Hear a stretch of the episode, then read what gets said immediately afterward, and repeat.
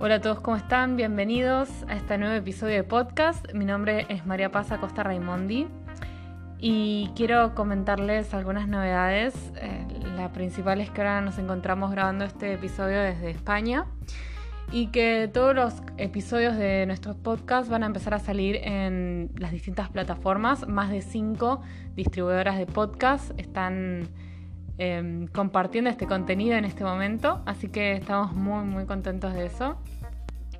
A todas las personas que se quieran comunicar conmigo pueden entrar a mi sitio web www.pasacosta.com. Ahí me pueden contactar, tienen mi WhatsApp, hay un botón donde me pueden escribir, sino también tienen mi mail, tienen mis redes sociales, mi LinkedIn y demás. Y bueno, obviamente cualquier duda consulta o sugerencia, más que agradecida. Eh, este programa lo hacemos entre todos, es un poco de mi parte y también un poco de parte de ustedes. Así que bueno, les comento también la novedad. Vamos a traer emprendedores invitados, nos van a contar sus casos de éxito, nos van a contar algunas anécdotas divertidas que tengan sobre sus proyectos y obviamente, bueno, esperamos compartir bastante información más y cuestiones que nos, nos acontecen a todos los emprendedores y también a todos los profesionales. ¿Les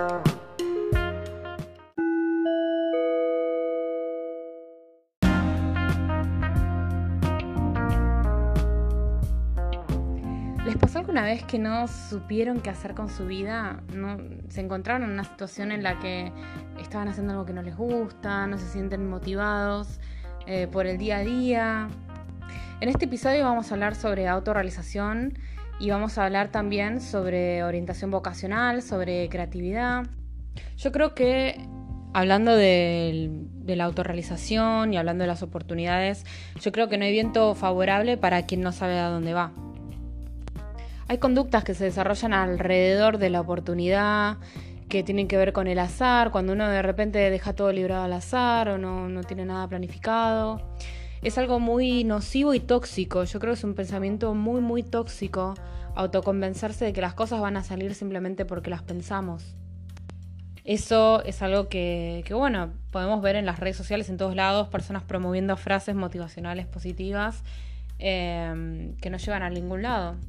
Por eso yo les propongo que hagamos un ejercicio, eh, pueden tomar una hoja y pueden describir la vida que les gustaría tener. O sea, este es un ejercicio entre ustedes y una hoja.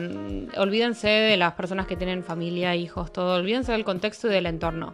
Es solo ustedes con un conectando con un deseo interno, muy, muy, muy interno, calando hondo dentro de, esa parte de sueños que tienen hiper reprimida. Yo si les tengo que contar lo que escribí en esa hoja hace cinco años, em, yo, quería, yo quería viajar yo quería viajar, quería viajar un montón y en ese momento yo había tenido una posibilidad de ir a Estados Unidos hace cinco años atrás.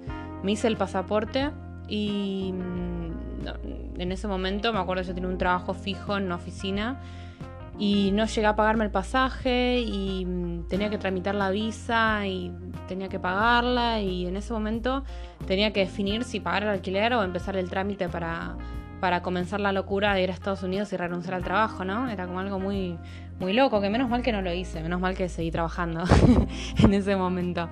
Por eso yo recomiendo, eh, a veces cuando hago un review para atrás de mi vida, eh, está bueno tener en claro qué es lo que uno quiere hacer y qué es lo que uno quiere, pero también está bueno tener en claro eh, las cosas que uno necesita y los recursos que uno necesita para conseguir eso que uno realmente quiere. Porque a mí me parece una locura eh, dejar el trabajo, hablando, y ahora le hablo a la audiencia argentina, a mí me parece una locura dejar el trabajo en un país donde cuesta conseguirlo. Así que mi recomendación es que no dejen sus trabajos, están muy bien, pero sí que tengan en mente qué les gustaría hacer y traten de negociar ese, ese sueño, ese deseo que tienen con su realidad actual. Yo creo que me parece que esto, esto se trata de hacer buenos, buenos acuerdos, ¿no? De, lanzar, eh, tirar la, chaveta y decir, bueno, listo, chao, cambiar la vida de un día para el otro, no, esas cosas son locuras.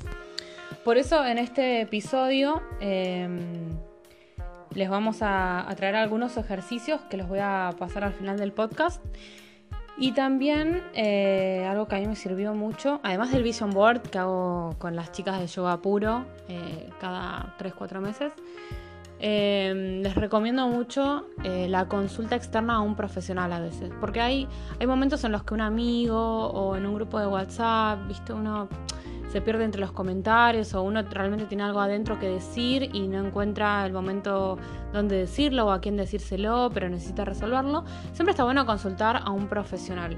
¿sí? En este caso, eh, nosotros tenemos a mm, nuestra entrevistada de día. Ella es Belén Miguel, eh, es fundadora de la consultora Aleteia Orientación Vocacional.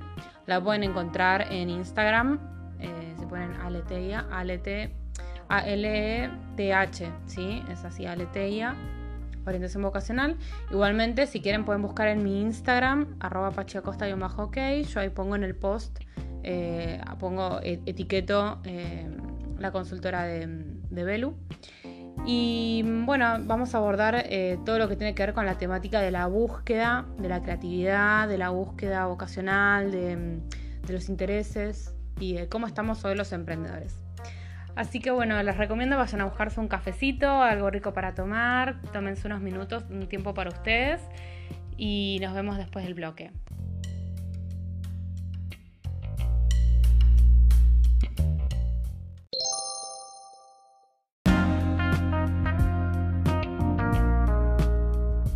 Cuéntanos un poco, Belén, a qué te dedicas, hola, ¿cómo estás? Hola, Paz, ¿cómo estás? Bueno, te cuento, yo soy psicóloga, eh, sí soy fundadora y directora de Aleteia, que es un centro de orientación vocacional. Y bueno, y trabajo en todo lo referido a lo vocacional, que es mucho más que elegir una carrera cuando uno es adolescente, sino que lo vocacional es algo que nos atraviesa en realidad durante toda la vida. Por eso también trabajo con emprendedoras, trabajo con adultos mayores que están por jubilarse, trabajo con niños, con niñas, digamos, es como súper amplio el espectro que tiene. Es, genial. Eh, ¿Te puedo hacer una consulta? Eh, ¿Hace cuánto, cómo, cómo es que empezaste con esto de tu propia consultora? ¿Hace cuánto tiempo que estás? Contanos un poco de vos, dónde estudiaste, qué hiciste. Bueno, Aletedia nació hace 10 años en realidad. Wow. Eh, y bueno, yo estudié en Buenos Aires, en la Universidad Católica, y me recibí, nosotras teníamos que hacer tesis para recibirnos, y yo ya en ese momento sabía que algo de la orientación vocacional me gustaba, eh, esto te hablo hace varios años atrás. Sí, obvio. recibí en los 5 y, bueno, entonces empecé a buscar la tesis referida a algo vinculado a, la elección vocacional y en ese momento pensé, bueno, ¿cómo elige el adolescente actual, que era el actual de aquel tiempo? Claro. Y, y sí me gustaba esto, lo que no terminaba de pensar o de saber era cómo podía comenzar a trabajar, porque uno cuando se imagina trabajando como psicóloga, se imagina o por lo menos lo que me pasaba a mí, me imaginaba un diván, un paciente. consultorio. Claro, un consultorio. Y, a mí era lo que menos me gustaba de la psicología y, hasta me preguntaba, digamos, si la psicología era lo que, lo que tenía que haber elegido o era otra cosa. Y, pero sí sabía que la orientación vocacional me encantaba. Entonces, hace 10 años atrás, que fue el tiempo, en realidad cumple 10 años porque fue cumplimos ahora el 23 de julio, eh, fue, fue, el día que yo decidí volverme acá al sur, eh, desde Buenos Aires, ¿no? Y, bueno, y en realidad nació allá porque, bueno, un colega que, estudiaba conmigo me dijo, bueno, hagamos algo que a vos te gusta, ¿no? Algo de orientación vocacional y empezamos a construirlo allá en Buenos Aires. Y claro, yo empecé a trabajar con la vocación y empecé a trabajar con el deseo y empecé a trabajar con muchos chicos que eran del interior como era yo y dije, bueno, me vuelvo a mi, a mi lugar y así que julio de ese año me volví para acá. Hace 10 años que estamos acá trabajando y obviamente cada año va creciendo mucho más, ¿no? Sí, por supuesto. Además, algo que, puedo destacar muchísimo es que tenés redes sociales muy activas. Yo me reengancho con tus posts, o, sea, con, tus con tus posts, con, todo lo que escribís, la verdad que es como que súper, súper va ahí al clavo, ¿no? A mí me gusta mucho escribir. De hecho, bueno, nosotras, eh, yo trabajo junto con otras dos colegas y hace dos años escribí un libro de orientación vocacional que está pensado para chicos, que se llama Entrevistada, ideas que acompañan tu elección vocacional. Y nada, y también fue como una mandada así de que, bueno, dale, pruebo a hacer un libro, a ver qué pasa. Hicimos una primera edición de 200 ejemplares. Eh, en menos de un año se habían vendido, así que ahora está por salir la segunda edición. Es como que yo creo que, lo que a mí más me gustó de ser psicóloga es ser emprendedora, justamente. Eh, y para mí fue como un desafío, decir, bueno, a ver cómo uno vamos a aspectos, ¿no? Como para ser psicóloga y emprendedora al mismo tiempo, que no es algo que tiene la facultad. Claro, tal cual. Y mm, te hago una consulta. Eh, ¿Vos cómo ves el panorama actual de los jóvenes eh, en cuanto a vocación, en cuanto a lo que quieren ser? Porque veníamos hablando un poco, tanto en el blog como en, el podcast, en varias reuniones que, que hemos hecho en workshops, que los jóvenes tienen como hoy una orientación más a lo digital, que quieren ser youtubers, que no saben qué es lo que quieren hacer. Hay mucha gente que, muchos jóvenes que deciden que no quieren estudiar nada y que quieren ver qué onda, ¿no? ¿Cómo, cómo ves vos un poco el panorama actual? Eh, sí, en realidad, bueno, yo estoy, yo trabajo en el sur, yo trabajo en, entre Leo, en Chubut. Y, y, acá un poco la, el mandato familiar es estudiar e irse. Solemos irnos casi todos a, a Capital, a La Plata o a Córdoba. Eh, un poco el mandato familiar y un poco el mandato social es ese, ¿no? O sea, es como lo que se espera cuando terminas el secundario. Eh, de aquel que tiene la posibilidad de hacerlo, ¿no? Eh, también acá hay como muchas, han habido cada vez más oportunidades para estudiar también.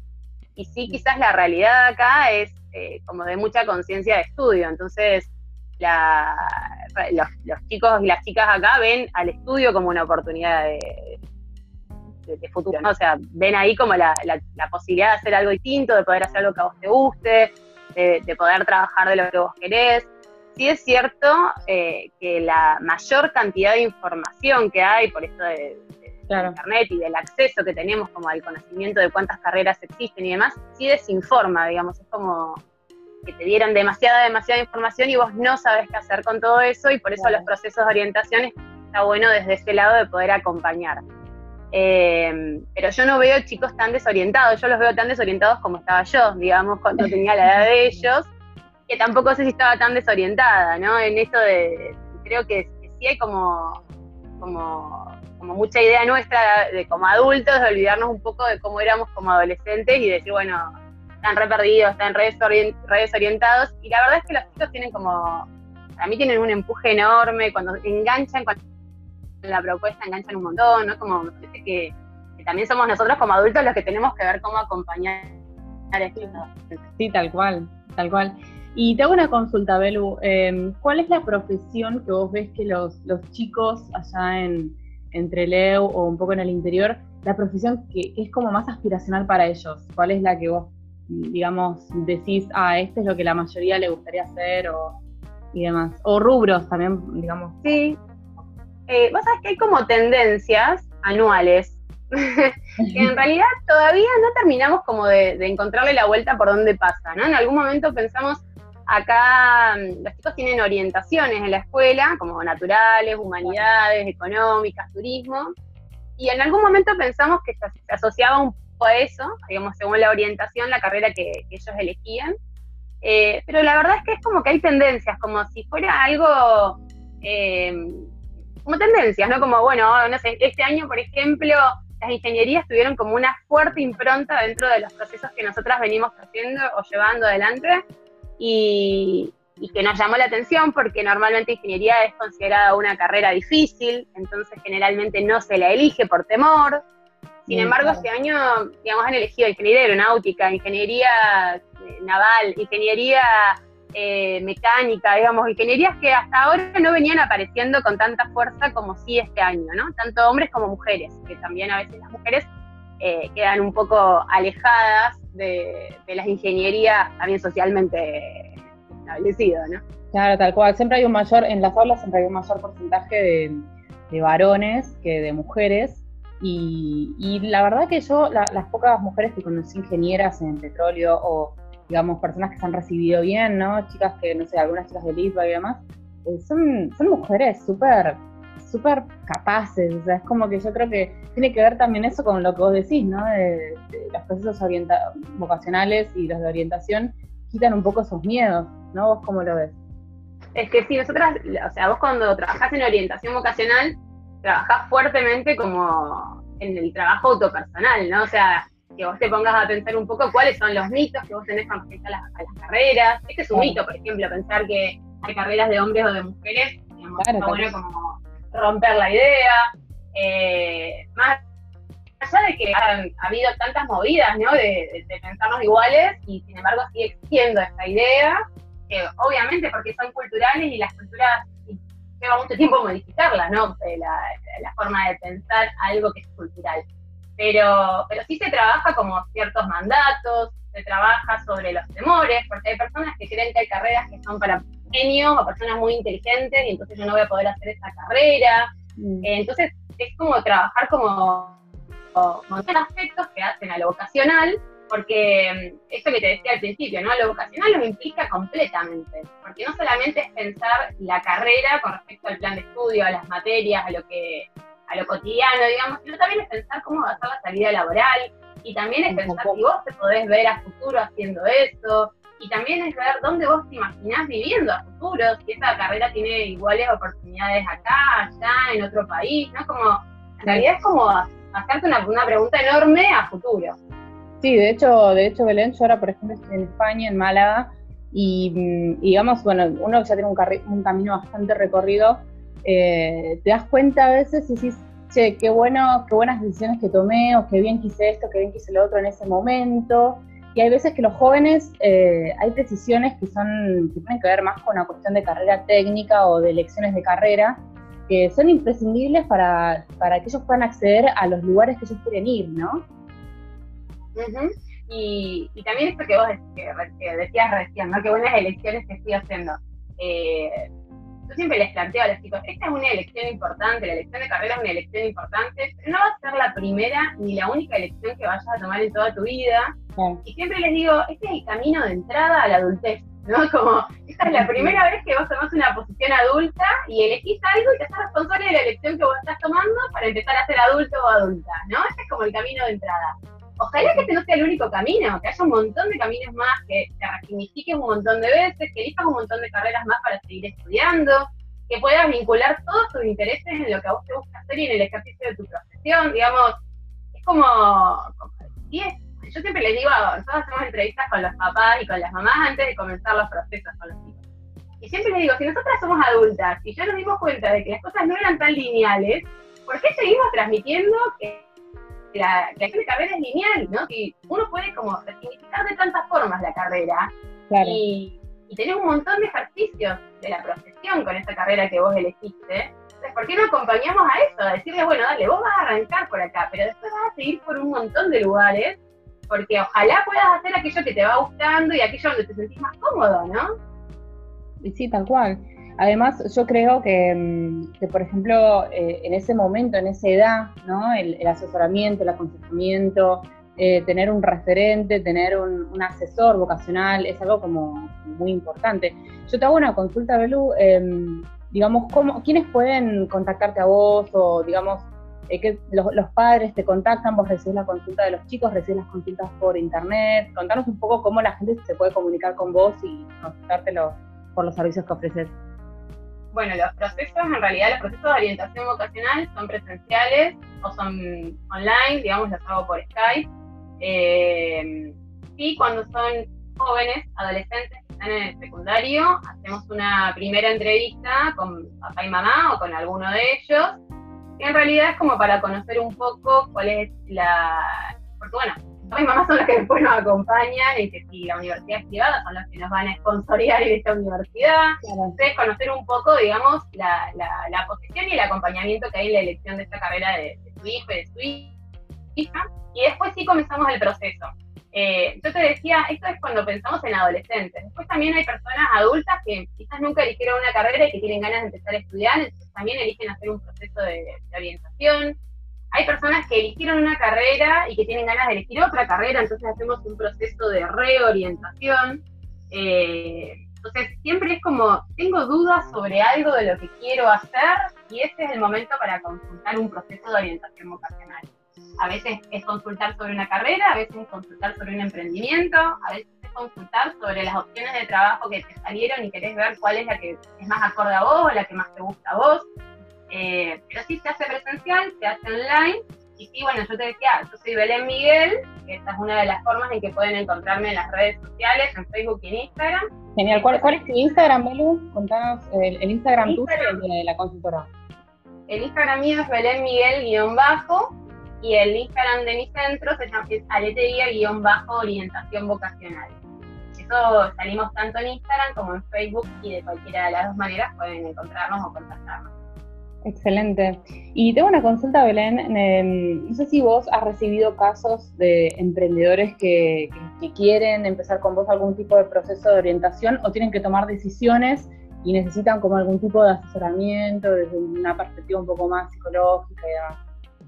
Sí, en realidad lo que yo acompaño, tengo dos programas pensados en relación a las emprendedoras, que son las que suelen ser como las que más demandan, si bien he trabajado también con, varones, pero suelen ser más las mujeres las que se acercan. es muy eh, divertido trabajar con mujeres. Otro, por lo menos eh, es más cercano a lo que a mí me pasó, ¿no? Como que es diferente en ese sentido. Y, y sí, lo que hacemos es, por un lado hay un programa que es de profesional emprendedora, porque sí, a mí me pasó como profesional que me costaba empezar a emprender porque no me habían dado las herramientas y fue como todo un camino de empezar a ver esto que vos decías de, bueno, de cómo publico, de qué publico, cómo piensa mi público, cómo, ¿no? Como cosas que no, que no estás habituado, más allá de que te guste o no te guste eso. Y, y porque además muchos es como, no, pero soy médica, ¿cómo voy a empezar a salir en las redes? ¿O cómo voy a venderme? El prejuicio, la, contadora que no sabe qué publicar y quiere hacerlo en tono profesional, ¿no? Y bueno, claro, y que además quiere ser independiente. Claro. Y hoy las redes son como la manera de que vos puedas ser independiente en lo tuyo, ¿no? Claro, tal cual.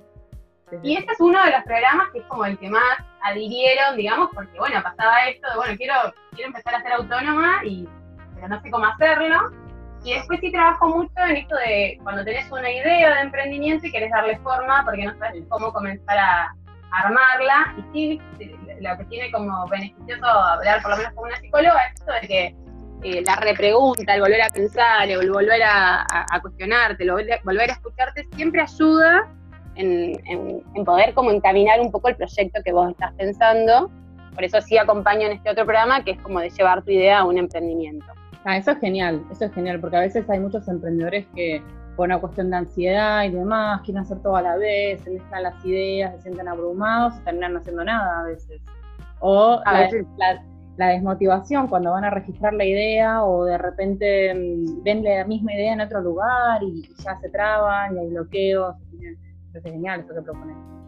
Y además porque, bueno, vos lo sabés, pero ser emprendedor es como estar dispuesto a frustrarse un montón de veces y a, reinventarse un montón de veces, ¿no? O sea, eh, siempre el emprendedor o la emprendedora se atraviesa esto de que, bueno, que hay cosas que salen y hay cosas que no salen, o hay ideas que vos pensás que son geniales y que a la gente le va a encantar, y a la gente no le encantó. Y, quizás en dos años, claro, ¿no? Y quizás en dos años enganchan y decís, ay, pucha, la verdad que estuve fuera de tiempo, ¿no? En la propuesta. Yo conocí casos de gente que ha pedido, no sé, préstamos, todo, y, lleva adelante algo que yo creo que cuando la, yo lo escuché en una, charla de otro, mm, de otro, de otro emprendedor, eh, cuando uno es demasiado innovador, es el equivalente a fracasar a veces. Digo, fracasar no es malo, pero, bueno, vos sabés mejor que yo, ¿no? O sea, hay que tener como esa voluntad para volver a levantarse y seguir y volver a levantarse y seguir y, seguir teniendo los pies en la tierra, ¿no? Alguien que ponga ahí la maceta. Sí que el, camino emprendedor tiene como eso de ser como una montaña rusa, ¿no? Como que tenés momentos súper lindos, momentos feos, momentos lindos, como, como, como que todas las emociones juntas puestas en una misma persona. Y por eso también está bueno acompañar a las personas que se animan a, lanzarse a eso, para que sepan que eso es parte del emprender y que, bueno, siempre lógicamente se logra también la estabilidad dentro de eso que te gusta. Y sí, Así que bueno, Belu, bueno, ya estamos como finalizando acá un poco. Gracias por estos minutitos que nos, que nos pudiste prestar. Eh, sos la experta en el tema vocacional. ¿Alguna otra cosita que quieras agregar? ¿Algo que nos quieras contar? ¿Algún lanzamiento próximo que vas a hacer? ¿Algún workshop, curso? Y ahora estoy armando dos programas virtuales. En realidad, el lunes próximo empiezo con un programa de entrenamiento en creatividad yo soy certificada en desarrollo de competencias emprendedoras en la Universidad de Salamanca y la creatividad es una de estas competencias emprendedoras. Así que hago, es un programa virtual que en realidad lo que hace es como generar distintas eh, experiencias a través de lo virtual para que vos te puedas conectar con tu creatividad y que sí creo que la creatividad es la base de todo, sea de, una elección vocacional, sea de un emprendimiento, ¿no? Eh, y después estoy largando otro ciclo de formación que también es virtual, es un ciclo de formación en orientación vocacional, en el cual, bueno, ese va dirigido sí a profesionales de la orientación vocacional, a psicólogos, psicólogas, psicopedagogos, digamos, a todo aquel que se dedique a la orientación vocacional.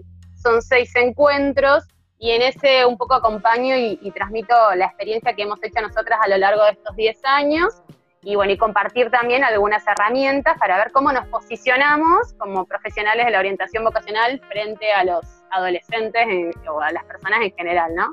Esos ambos programas están comenzando la semana próxima. Buenísimo, genial. Y tengo una consulta, ¿tenés algún sitio web para poder pasarnos que podamos ver lo que haces o directamente te contactamos por inbox de Instagram? Por inbox de, de, Instagram o por el Facebook, en realidad Belén Miguel en el Facebook es como mi fuerte más grande, digamos, es donde yo me muevo más. Eh, así que yo los invito ahí. Sí, la página web está en breve por salir, así que ya te pasaré el dato para que la puedas compartir. Pero bueno, sí, por Instagram o por Facebook nos encuentran. Facebook de Belén Miguel es donde hay mayor información para que nos sigan. Buenísimo, genial. Bueno, muchísimas gracias, Belu. Gracias por tu tiempo, gracias por todo y por esta, por compartir esta, esta info súper valiosa que siempre suma. Em, así que bueno, nos veremos en alguna próxima oportunidad. Seguro te voy a estar consultando por uno de estos cursos, pues la verdad están re interesantes. bueno, Paz, muchas gracias a vos por el espacio y, bueno, y por compartir esto que hacemos con tantas ganas. Bueno, muchas gracias, abrazo. Un besito grande.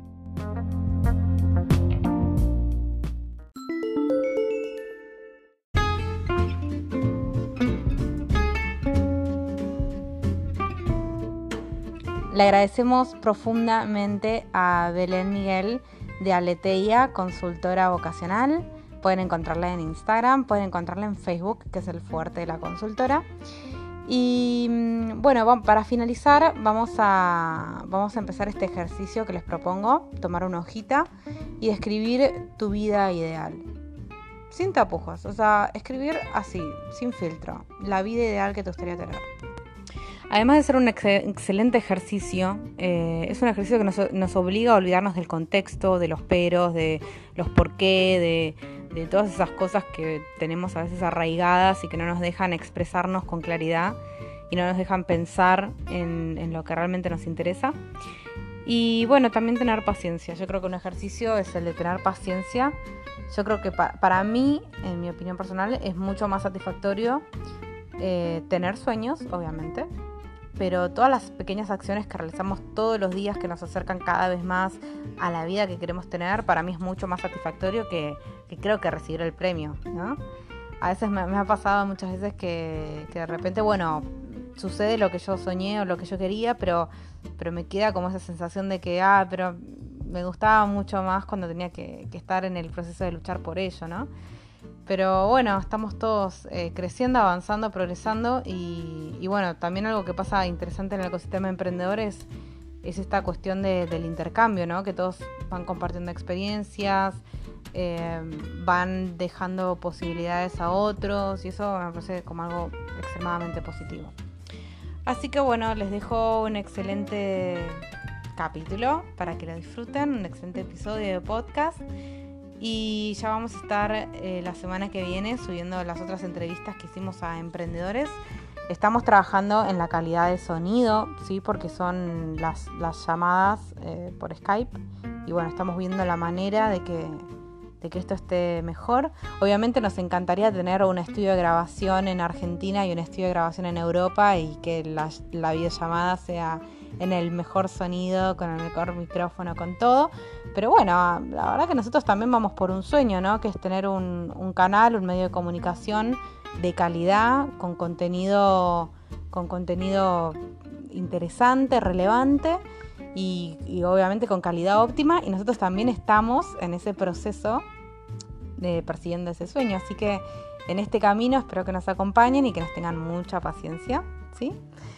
Así que les deseamos una excelente semana, eh, que disfruten de todos, todos, todos los, los pequeños actos cotidianos que los acercan a las cosas que les gustan.